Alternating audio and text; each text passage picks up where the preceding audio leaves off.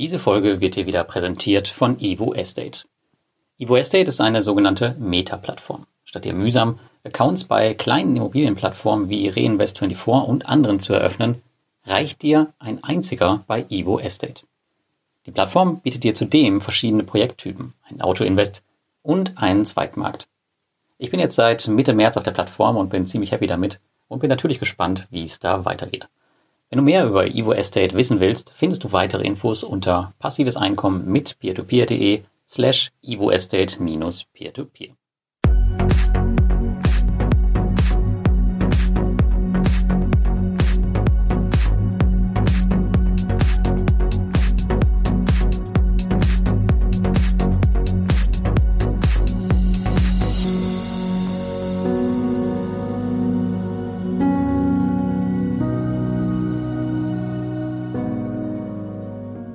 Und herzlich willkommen bei Passives Einkommen mit Peer-to-Peer. -Peer.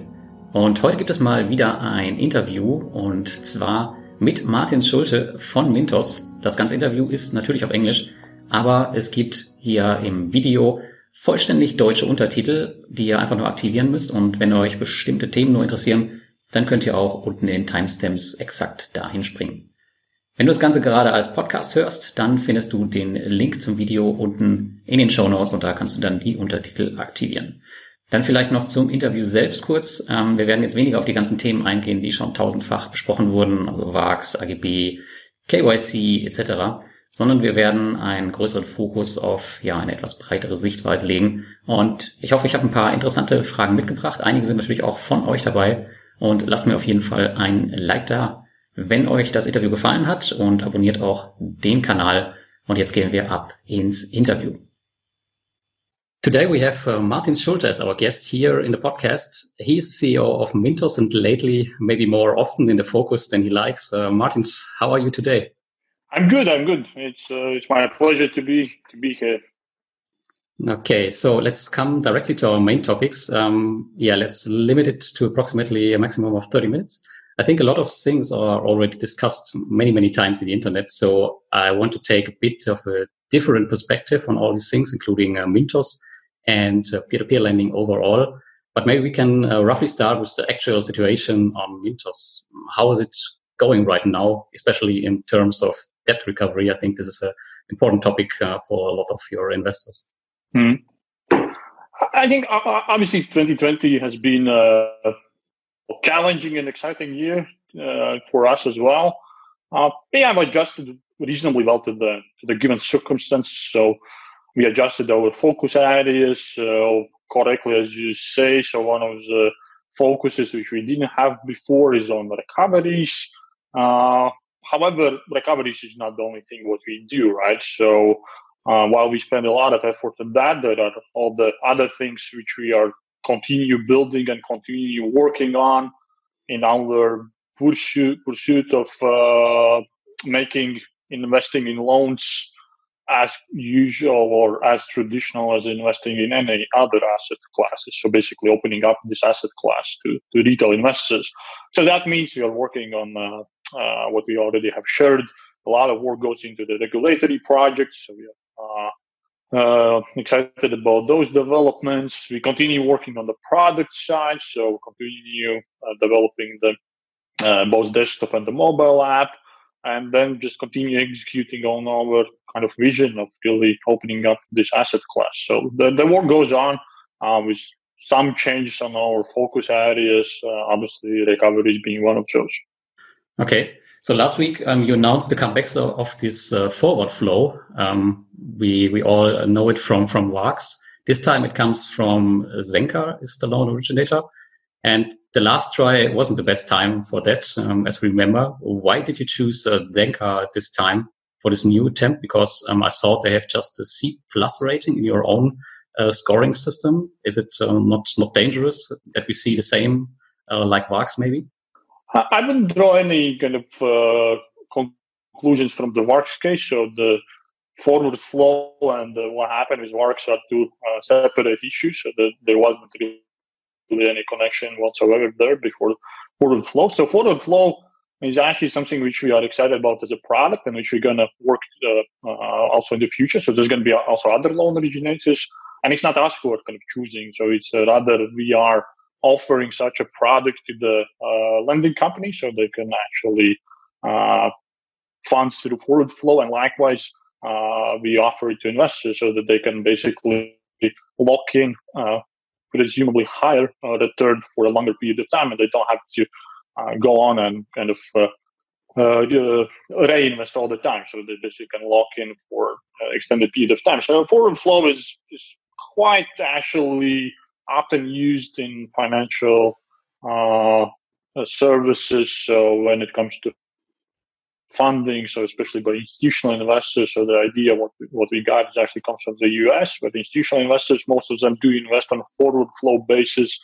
And the forward flow is going to be more not about the ratings or anything. It's going to be more about the underlying product. So basically, what is happening if the underlying product is a rather short-term loans, so the funding is uh, rather short-term also for the uh, loan agents. Basically, they cannot rely that well they maybe funded the current batch of loans, but after a month when they issue a new batch of loans, they don't know if the investor is going to kind of fund or not.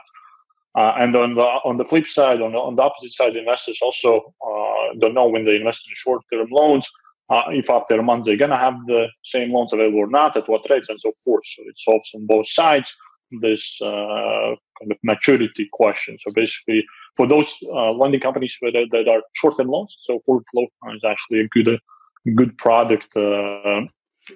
to, to, to fund and likewise it's a uh, we believe a good product also for investors to to lock in return for uh, a longer period of time.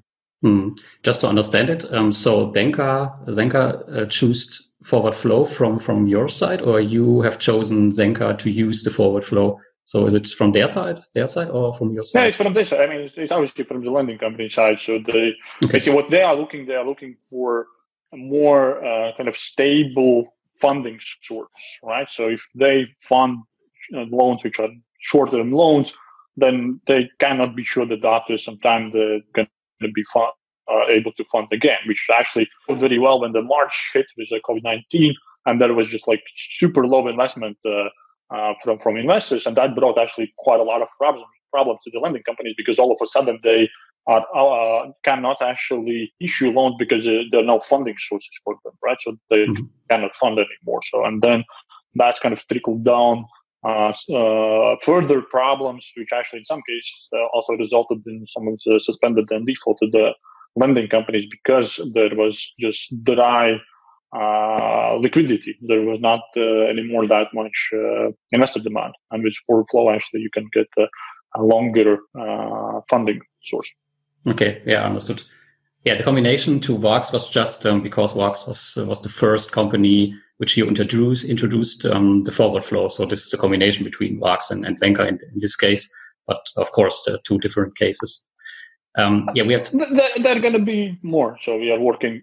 There are going to be more. So we are working on other lending well. I mean, if investors do like, uh, we see the uptake from investors. So uh, uh, we believe that for short-term loans, most of the uh, product type going to be forward flow actually. Hmm.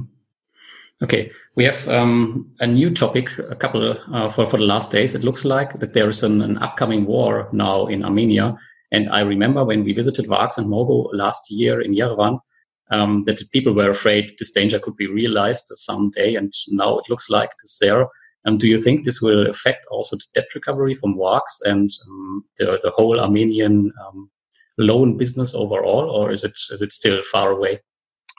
It's a bit too early to say. So obviously, it just uh, uh, popped up, like a few days ago. Uh, there's going to be some. Uh, uh, there's to be an update from Varks. So Varks and our team they are working on updates where actually Varks is standing, how much has been recovered, and, so forth. So there's going to be update uh, from Varks in the upcoming weeks. So most likely they also will be able to comment on the outlook of if the war would kind of affect them or not. So uh, it's hard to say for me actually now.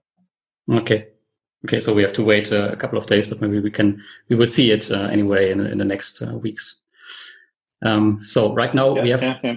We have a lot of uh, conspiracy theories around Mintos, So I think uh, a lot of them are already discussed thousands of times. Um, what's more interesting for me um, is the question, in your opinion, um, when is the bottom reached? So when we will have quiet months again on Mintos, where we don't see some some loan originator wind down or yeah, so some other things coming up. I think I, I, I personally have the feeling that it's now um, more calm than um, I would say two months before. But uh, what is what is your opinion? Uh, it is actually. I mean, those quiet months we already are having. So if you look at the uh, at the suspended or defaulted lending companies, so in the last three months we haven't had any, right? So actually, it's been already three months since we have since we had the last one, uh, bar the Finko Ukraine, but that basically was related to the whole Finko group anyway. So hmm. uh, that's the only one. So uh, overall, I would say, and that's something which also uh, uh, we try to stress is that you have to look at the whole picture, like uh, together, and like the whole picture.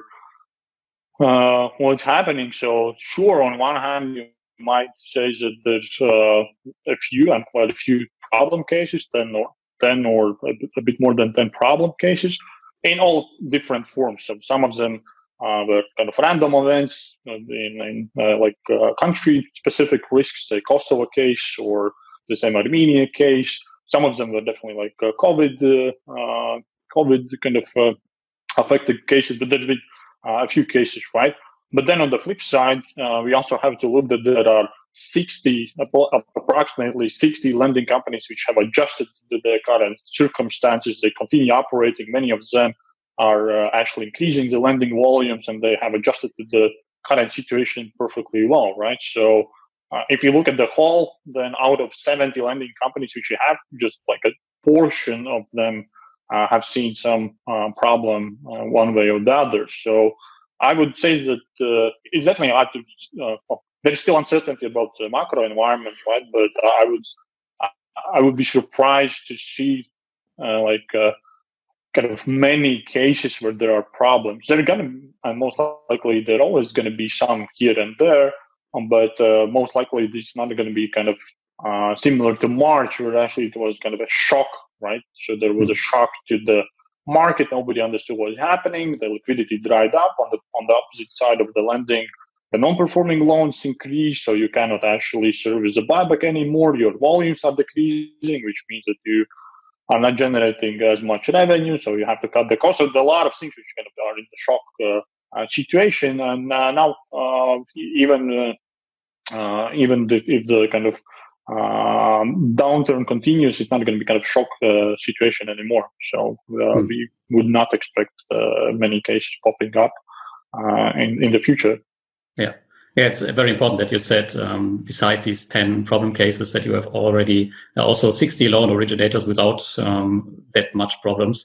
Um, but most of the people are always focusing more on the negative sides. And this is also a reason why a lot of investors also have lost trust in Mintos because of all this negative news during the crisis. Um, so, so what is your plan to regain trust of those investors uh, on Mintos? Of Mintos? Um, well, number one is uh, working with those uh, problem cases, is working on the recovery uh, cases, and uh, nothing beats actually getting back the money uh, from where there are problem cases. So some of them are ordinarily wind downs, so we've seen they're going pretty okay in some of the cases, uh, which were the same Kosovo and Armenia. So some of them are actually doing reasonably well. So the thing is that it's not going to be in a short period of time when you can kind of uh, wind down the business. So it's not that uh, the same in work situation. It's not that the whole portfolio is now they have collected it and so forth. So a lot of portfolios still outstanding with the borrowers, right? So they don't have uh, cash sitting on the balance sheet, which they uh, uh, can, can uh, disburse, right? So they have to collect the payments from the borrowers. So first is recovery, then we'll continue working on the product and and then the same regulation. So that's also something what we work. So basically for us, it's continue working. Uh, and most likely also uh, continue edu- educating investors. I think uh, that uh, I mean, if you look if you look at the cases, uh, there's going to be always some uh, capital at risk, and while it was not, we didn't see anything in the first five years of operation. So now, in a short period of time, we see quite a lot of risks materialize. but if you if you actually look at it and you see like 12, 13 percent interest rate, or even 15 or more percent of interest rate, and the major economic crisis hit, so would you expect that uh, there's kind of zero problems? Well, most likely not, right? So there's going to be some problems, and even if the economic crisis doesn't hit, I mean, there's no asset class where you can earn 15% and there's get of zero risk for your capital. You just, well, if there were, then all of the money out in whatever world would flow into this asset class. So it's there are some risks, right, when you're earning yeah. double-digit returns. Uh, so continue kind of uh, talking about diversification, uh, talking about kind of uh, uh, uh, the risks which are there. So those are the things which we have to continue. So the same diversification, actually, if you look at the diversification, like today of all the portfolio, so at the uh, at the peak uh, before the COVID, we had a portfolio of 600 million um, uh, outstanding portfolio. Of that, now uh, still we are outstanding, which we would consider at risk, is about 100 million, of which we're gonna uh, achieve uh, continue kind of recover and most likely achieve significant progress. And so basically, you might say if we achieve 50% recovery, so you're talking about 50 million, which might go into the bad debt. 50 million out of 600 is about what, like 8%. So if you would have been like fully diversified as an investor and invested, say, I know, 10,000 euros, then you would have at risk like 800 euros. And the thing is that uh, not all people kind of uh, uh, go about diversification. So they try to kind of gain, uh, try to beat the market but uh, then you might end up when you have a larger proportion of uh, loans at risk. But in general, if you wouldn't be uh, very well diversified, then you would speak about much less than 10%, which are actually potentially could end up in bad debt. Yeah. I think I was well diversified in my own portfolio, um, but I have now, I think, 20% um, in debt recovery from my whole portfolio uh, because a, a, big part was Finko, of course, because um, before Finko, it was uh, several smaller companies, and uh, at the end, it was one one big loan originator. And now every everything is a loan uh, in, in, debt recovery. but yeah, let's see let's see in the long term how this will develop. Um, are you would you say you are more cautious right now to um, when you are onboarding new loan originators, or if you when you when you prove them for for onboarding process? Um, well, we are basically what we are looking at is uh, obviously we looked also in the due diligence how we do that, but it's not necessarily. I mean, it's kind of uh, uh, asking for impossible. So you cannot have double-digit returns like I don't know, the same fifteen percent, and have no risks whatsoever, and not have those whatever random cases which end up in uh, liquidations or have kind of problems the management, have problems of, of the same corona or whatnot. So those risks are going to be there whenever you talk about double digit returns, right? So it's not that we are, we, we won't be able to offer double digit returns with zero risk. So that's not really possible. So you kind of find the niches and some a loan originator here and there, but like on a kind of scale, it's not really possible. So uh, when we talk about the lower risk loan originators, and that will come with a lower uh, interest rates, and that's what we uh, already before the pandemic hit uh, uh, had in mind, and we continue uh, now working when the investor demand is stabilizing, is to bring those lower risk, but then also lower yielding assets on the marketplace, and then well, then investors will have kind of uh, more diversified offering. So they can go for say, I don't know, six, seven, eight percent uh, interest rate, where we would expect that there's basically close to zero uh, expected default, and then you can go for double-digit returns where there is a few percent, uh, percent of uh, expected default. Mm. So it's more about actually for us the key is not necessarily kind of bring the most uh, kind of zero risk loan originators. Uh, it's to bring uh, loans which are actually uh, uh, the interest rate represents the risk investors are taking on. So the the higher interest rate or the higher the risk, the higher interest rate, the lower the risk, the lower interest rate.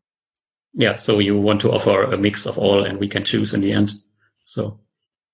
Yeah, yeah. I mean, at Thursday, it's still super early days for us. So even at our our scale, if you look at the total lending which is uh, out there, and we are talking about uh, trillions of uh, lending. Okay, perhaps in our immediate market we are talking about like billions of uh, uh, lending which is happening across the globe. So there's all sorts of lending, but the thing is, previously when we started, so when we had those lower yielding loans, so well nobody was really buying them. So everyone was really kind of yield hunting and trying to get for the uh, higher interest rate loans, uh, which is kind of rather simple uh, idea is that, well, if there's 8% and there's 14%, why should I buy, buy 8% loan if there's 14%?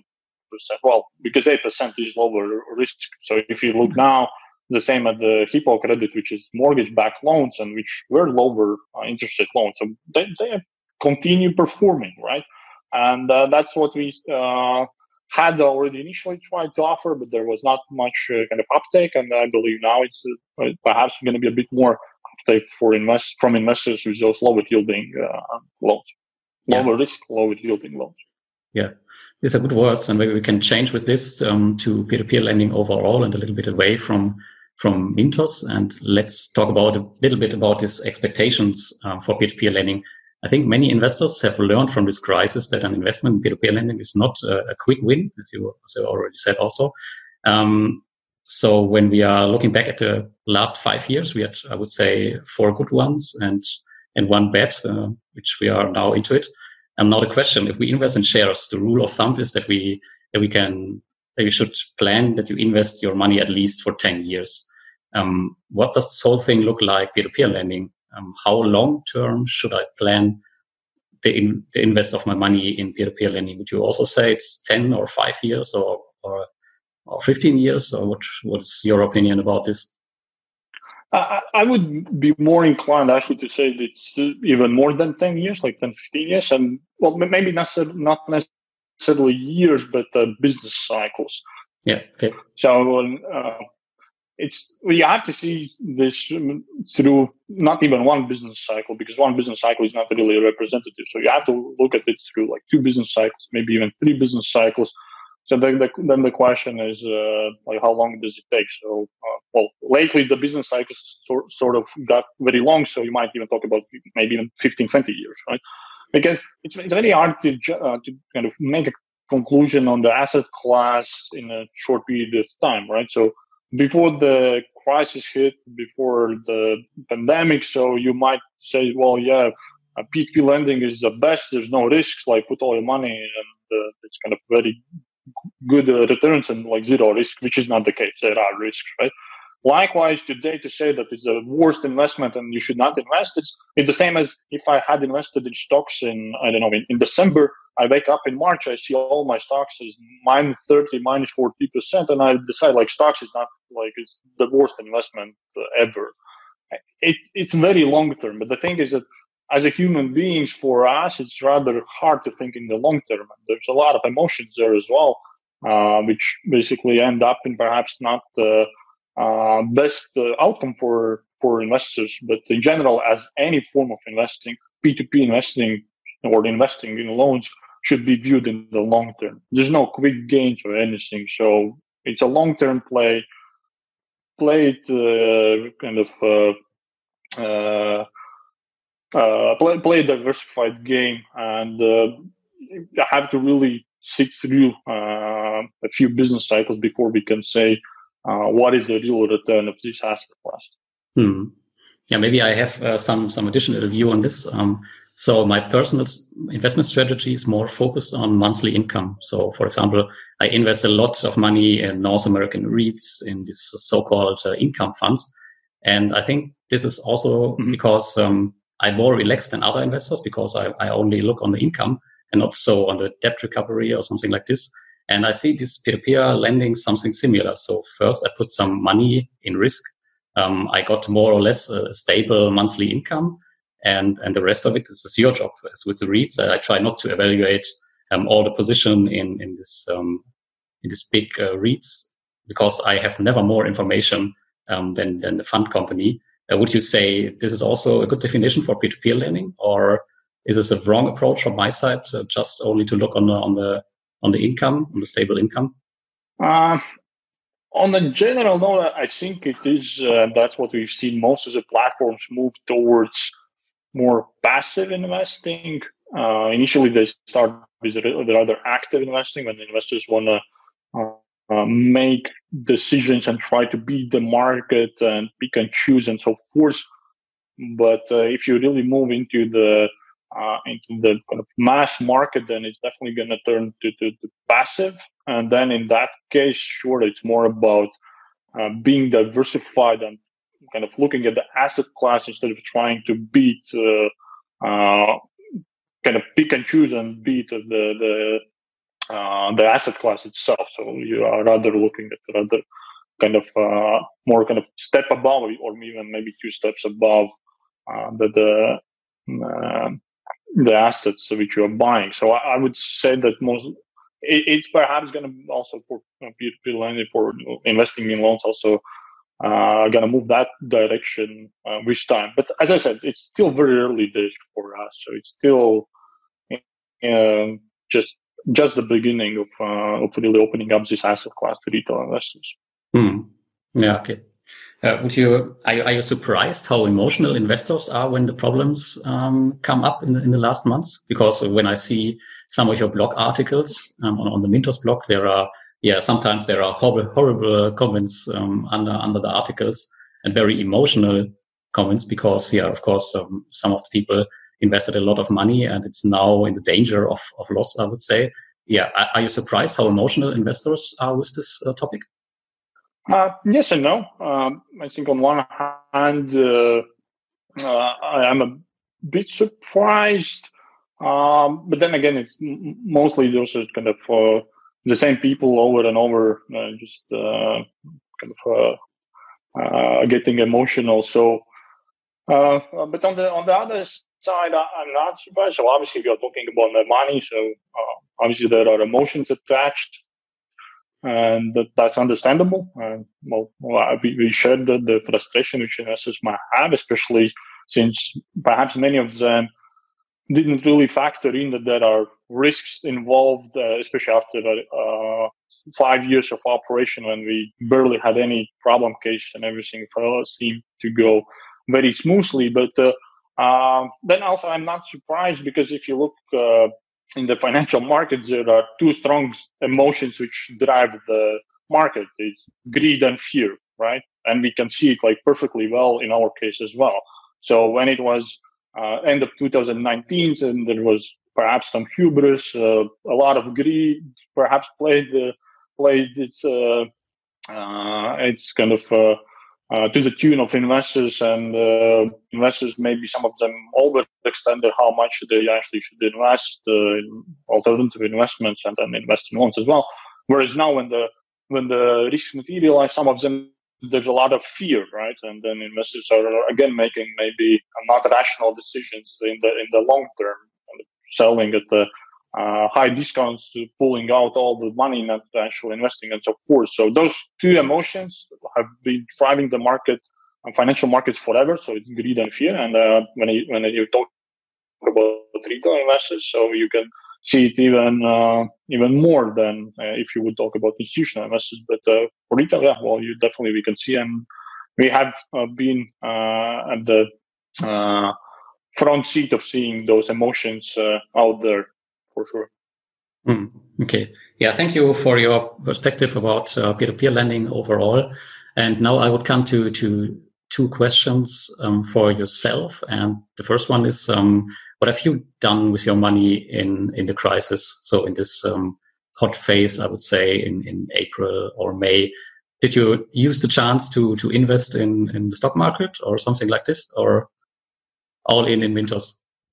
Uh, I actually didn't. Well, to start with, I don't have much investable assets, so uh, I just recently paid back my MBA studies and uh, and and uh, don't have that much for the uh, which I would invest. But actually, I didn't change anything. So I I rather take a long term view, and I think those in the short term, it's well, you, you, you make kind of irrational decisions. Uh, of course, you have to keep eyes open. So the stock market perhaps was a good uh, opportunity in March, um, but well, again, it's a questionable uh, how it's going to go because even in March, some argued that the, the stocks are overvalued and so forth. And uh, uh, I would say that I didn't change uh, anything, but it, it's mainly because I don't have much kind of investable assets. If I had, I would perhaps look more at the uh, stock market uh, opportunities uh, and then maybe a rebalance here and there, but more rebalancing on kind of on the looking for the opportunities instead of trying to kind of uh, uh, pull out of where I think it's it's not working. Yeah, it's hard to judge in the short term that it's is it working or not. So if there are obviously kind of very clear signals where you have to get out, but uh, also in the in the same uh, 2008 uh, so the same was when people actually uh, driven by fear they got out of the investment which actually didn't make sense in, in the long term hmm. so i think your your main um, asset will be um, the shares in mintos right so you're a shareholder of, of this company uh, yeah yeah yeah uh, today definitely my shares in mintos is uh, takes a uh, big, propor- big, propor- big proportion of uh, my total assets. Yeah. Hmm. Are you shareholder also in other companies or, or just in Mintos? Uh, I do have a my, minority shareholding in uh, in uh, Hipocredit, so the the loan originator which we uh, started in when we started the Mintos, and mm. that's about it. Then. Okay, okay. So thanks for this. Um, so let's come to the end. Um, in the end, I have some some interesting experiment. Um, I have three words for you. Uh, of course, someone some related to Mintos or peer to peer. And um, yeah, I want to ask you, please just say what comes in your mind when I when I mention these words. Um, so the first one. You want a one word or a sentence? Uh, you can you can say how how much you want. So it's just uh, I say something to you, and uh, you answer what you want. it's not a question. Mm-hmm. So the, the first is the first phrase okay. is um, scams in peer-to-peer lending.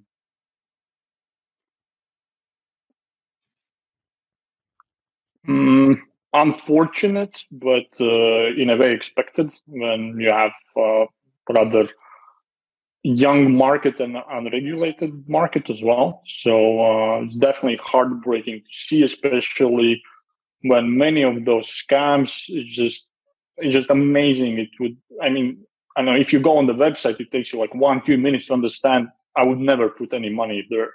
And you see uh, investors putting like millions and millions of euros there. Uh, that's, that's very heartbreaking actually, uh, was to see uh, because the, the, the red flags were just like you open the website and the red flags is like, I don't know, just in, in your face, you see it's like, it's, you better don't touch. Um, but, uh, yeah some, some, some investors actually, very unfortunately, uh, didn't kind of do, do the due diligence or were hyped or something. And, uh, unfortunately, uh, were victims of the scams. Mm-hmm. Okay. So the second one is um, conspiracy theories. Uh, as well expected, I guess. So uh, that's what comes to my mind. So uh, especially when there's a lot of users. So today we have investor base of 330,000 investors. So there's a lot of conspiracy theories uh, out there. Um, and uh, that's going to be and I think also the, the time we live in is uh, that, uh, uh, with all the fake news and kind of social engineering and so forth. So you, you will see them more and more, not, not necessarily when it comes to Mintos or when it comes to investing in loans, you can you see them more and more in the general society, and that's perhaps where we live at. And uh, it's, it's going to be challenge actually. It's going to be challenge like overall, I guess, to deal with all those conspiracy theories and like kind of trying to understand what is true and what is not true, and really kind of redefining the truth as such. So what what is the truth? So even if you I don't know if you follow the news feeds and everything like as long as that you get a very tailored news feed for yourself. So you're living in kind of your own truth when some people maybe live in, in other truths. And that's a, like a very good grounds for conspiracy theories. And uh, uh, in our case, when it comes to the money, so we've seen like hundreds of conspiracy theories uh, I would very much welcome every one of those guys or and, and girls to the office and put like all the facts in front and say, well, what do you do with that, right? But uh, obviously, that's not our job. we just have to live with uh, uh, with them. Yeah. Okay. So the last um, the last phrase is uh, Finko. I think this is also expected. Uh, Finko is very it's it's very kind of uh, uh, I would say uh, it was very surprising to see how such a large company, because of one event, can basically fade out of business, right? So, were it not for the Armenia, who still nobody really, really knows what happened, right? So it's well, it's basically country risk, political risk. Uh, you you you don't know what what really happened, but well, if if they were not strict of the license, uh, then uh, we would uh, perhaps not see uh, Finko winding down as an operation. So it was it was amazing to see how fast the, this can happen. But uh, I mean, we see it uh, not only in, in lending or in P2P lending, we see it in the world as such that the big companies can go go down uh, quickly. And uh, there is this trigger event, and in Finko case, definitely was Armenia uh, losing the license there, and uh, it was it also. I definitely was on the sideline seeing how they developed the business and how much effort went into the developing the business and that like at the peak of it, uh, a company of like thousand employees, like four countries in Armenia is essentially one of the largest taxpayers, like established business, and boom, just because of one of the decision of central bank, just whole operations, of course, well, uh, magnified by the COVID nineteen in the same Ukraine and, and Russia, also actually in Moldova, but uh, that actually came down to uh, where it is uh, today. Yeah, yeah. I recently visited the website uh, in, in front of our call from from Finks uh, from Finko, and I think there are there was information about 200, 1,200 employees and nine countries. Uh, so it's it's a bit bigger than you said. Um, so it's it's really a massive impact, I would say. Yeah, I was also surprised. Yeah, yeah, but well, the life goes on, and uh, the, the Finko is doing their best to wind down the operations. We also already now see a good progress with with uh, winding down in, in Armenia. So uh, in, in Russia, actually, everything uh, Metro Credit has been uh, winded down most of it. So it's I think uh, just a little bit left. So Ukraine gonna go the same way. So it's uh, just part of life. I mean, no company is uh, immortal. So. So all the companies one day well they and the business. So if you look at the same, I know uh, S&P 500, um, there's a lot of companies which were whatever like 40 years ago and they're not there anymore. So it's just uh, how it goes. Yeah. So let's hope that um, yeah that we can recover as much as money as possible, and everyone every investor will be happy in the end um, in terms of Finko. Yeah, Martin, uh, thanks for the conversation. Conversation. I hope we created some some value for the community and uh, some new ideas behind our words. And I would say thanks and uh, see you next time. Likewise. Thanks for having me. It was definitely a pleasure to talk with you as always. And um, see you around. See you.